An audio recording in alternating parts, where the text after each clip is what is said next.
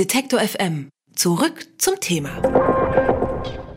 Seit etwa einem Jahr wird nach und nach bekannt, wen der US-Geheimdienst NSA alles ausspioniert. In einigen Ländern sind es aber die Regierungen selbst, die ihre Bürger überwachen.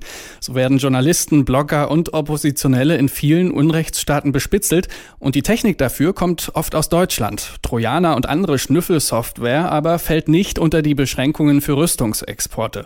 Und deswegen dürfen deutsche Firmen diese Überwachungstechnologien unbeschränkt exportieren. Noch, muss man dazu sagen, denn Bundeswirtschaftsminister Sigmar Gabriel hat nun angekündigt, diese Firmen an die Leine nehmen zu wollen. Ein Schritt, der von Menschenrechtsorganisationen und Netzaktivisten lange gefordert wurde. Wir sprechen darüber mit Christian Mier. Er ist Geschäftsführer von Reporter ohne Grenzen. Schönen guten Tag, Herr Mier. Guten Tag.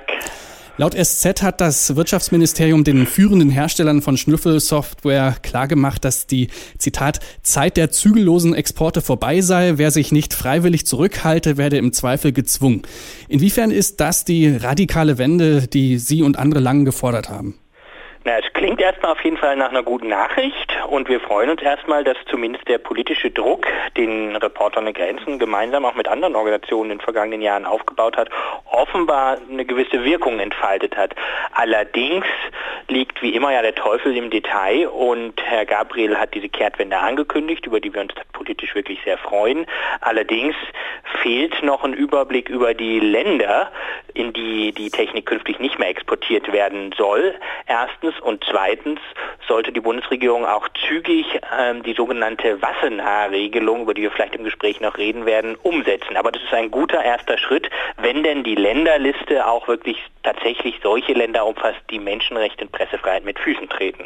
Welche Schritte sind denn da jetzt von der Bundesregierung zu erwarten? Was machen die jetzt? Naja, also es ist eine sogenannte Einzelfallprüfung, so Einzeleingriffe, das hat Herr Gabriel jetzt angekündigt, was offenbar auch schon stattgefunden hat. Das heißt, der Zoll, der deutsche Zoll, lässt solche Überwachungstechnik im Prinzip jetzt erstmal nicht mehr raus. Das ist das, was offenbar jetzt passiert und laut dem, was wir jetzt ja aus Medien wissen, aus der Süddeutschen Zeitung, sind da offenbar auch kritische Länder wie Türkei und Russland dabei. Aber die Frage, ob zum Beispiel Bahrain, was ganz bekannter Abnehmer von solcher Technik dabei ist, das wissen wir noch nicht. Aber aber der erste Schritt, der ist offenbar schon eingeleitet, dass der deutsche Zoll solche Technik an der Grenze aufhält. Als nächster Schritt ist auf jeden Fall notwendig, dass Deutschland die sogenannten Wassenaar-Regelungen umsetzt im Rahmen des sogenannten Wassenaar-Abkommens für den Export konventioneller Waffen wurde ja im vergangenen Jahr erstmals Überwachungstechnik eingeführt. Das heißt, Überwachungstechnik wurde erstmals im Prinzip eine Art Waffen gleichgesetzt. Das Wassenaar-Abkommen regelt den Export solcher Waffen. Das heißt, es verbietet im Prinzip an der einen oder anderen Stelle den Export von Waffen in Ländern, die eine schwierige Pressefreiheitssituation haben, eine schwierige Menschenrechtssituation. Allerdings muss dieses Abkommen, und das ist relativ kompliziert, jetzt noch in nationales Recht umgesetzt werden. Und da gibt es auf EU-Ebene Bestrebungen, dass das EU-weit geregelt wird. Und wenn Deutschland jetzt seine Ankündigung tatsächlich wahrmacht, ist Deutschland da jetzt auf jeden Fall schneller als die EU. Und das ist gut, allerdings auch wirklich absolut überfällig, da sich Deutschland wirklich lange Zeit dagegen gewehrt hat, überhaupt auch nur über als, als Problem wahrzunehmen. Ja, und nicht wenige der Programme zur umfassenden Überwachung von Laptops, Smartphones und Co. kommen ja aus Deutschland. Die Hersteller dieser Programme sagen, man könne damit all jene Online-Kriminelle bekommen, sei es wegen Kinderpornografie oder Bankenbetrug. Ich nehme an, Ihnen sind auch genügend andere Fälle bekannt. Welche sind das in der Regel?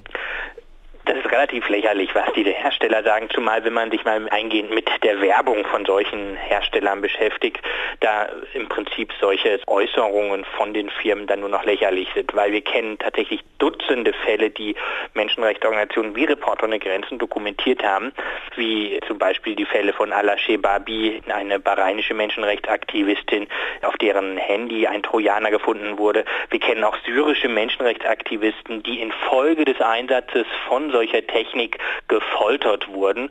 Und deswegen sind solche Erklärungen wirklich relativ lächerlich.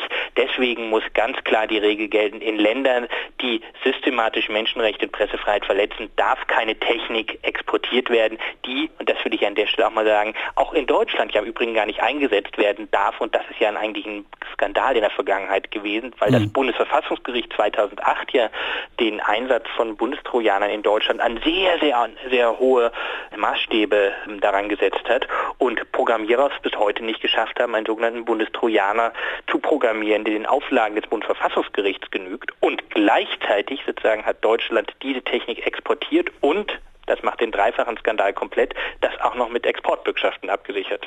Dem Programm ist es ja aber egal, wen es bespitzelt und Spuren hinterlässt eine solche Überwachung ja auch nicht, wenn es gut programmiert ist. Wie will man das also kontrollieren? Wie gesagt, in Ländern, in denen Menschenrechte und Pressefreiheit systematisch verletzt werden, da gehört solche Technik einfach gar nicht exportiert. Das ist die einfache Antwort darauf. Dann kommen wir mal auf diese Länder zu sprechen. Also es soll nicht mehr, diese Software soll nicht mehr in fragwürdige Länder exportiert werden. Wann ein Land als fragwürdig gilt, ist aber noch unklar. Welche Kriterien schlagen Sie denn vor? Wer sollte auf die ja, schwarze Liste? Da gibt es ja nun einschlägige Berichte von verschiedenen Menschenrechtsorganisationen, Reporter ohne Grenzen, Human Rights Watch, Amnesty, European Center on Constitutional and Human Rights, um nur ein paar Organisationen zu nennen. Wir alle dokumentieren wirklich tagtäglich solche Menschenrechtsverletzungen, die sind öffentlich zugänglich und ich denke, diese Berichte von uns Menschenrechtsorganisationen bieten ausreichend Anhaltspunkte, um ein Land ähm, als fragwürdig einzustufen oder nicht. Sie haben zusammen mit anderen Menschenrechtsorganisationen und Netzaktivisten ein Bündnis gegründet, ein Bündnis gegen den illegalen Export von Überwachungstechnologie. Stehen Sie im Kontakt mit dem Bundeswirtschaftsministerium oder Herstellern? Sind Sie an der Neuregelung beteiligt? Natürlich, wir stehen schon seit, seit langem mit dem Bundeswirtschaftsministerium in Kontakt. Allerdings war der Kontakt zum Teil sehr unterschiedlich, sage ich mal.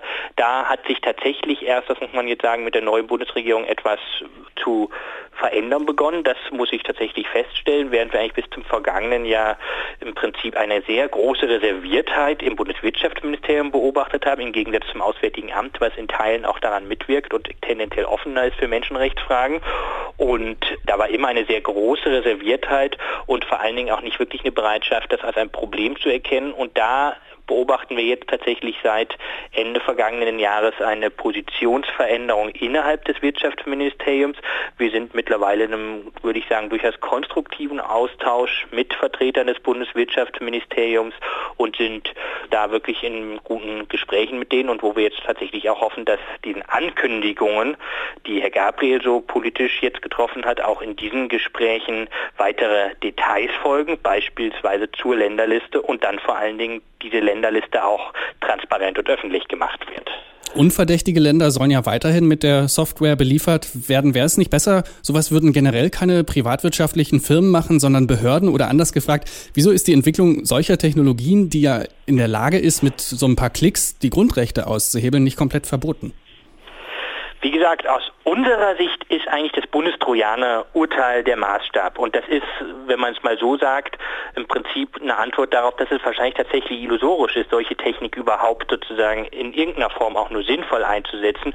Und insofern kommt das Bundestrojaner-Urteil 2008 de facto eine Art Verbot gleich, weil es eben so ein massiver Grundrechtseingriff ist. Wenn irgendwo auf der Welt Menschen überwacht und ausgespäht werden, kommen Technik und Software dafür nicht selten aus Deutschland. Das Wirtschaftsministerium will nun regeln, an welche Länder die Hersteller diese Entwicklung überhaupt verkaufen dürfen und an wen nicht. Darüber haben wir mit Christian Mier gesprochen. Er ist Geschäftsführer von Reporter ohne Grenzen. Vielen Dank, Herr Mier, für das Gespräch. Danke auch. Alle Beiträge, Reportagen und Interviews können Sie jederzeit nachhören im Netz auf detektor.fm.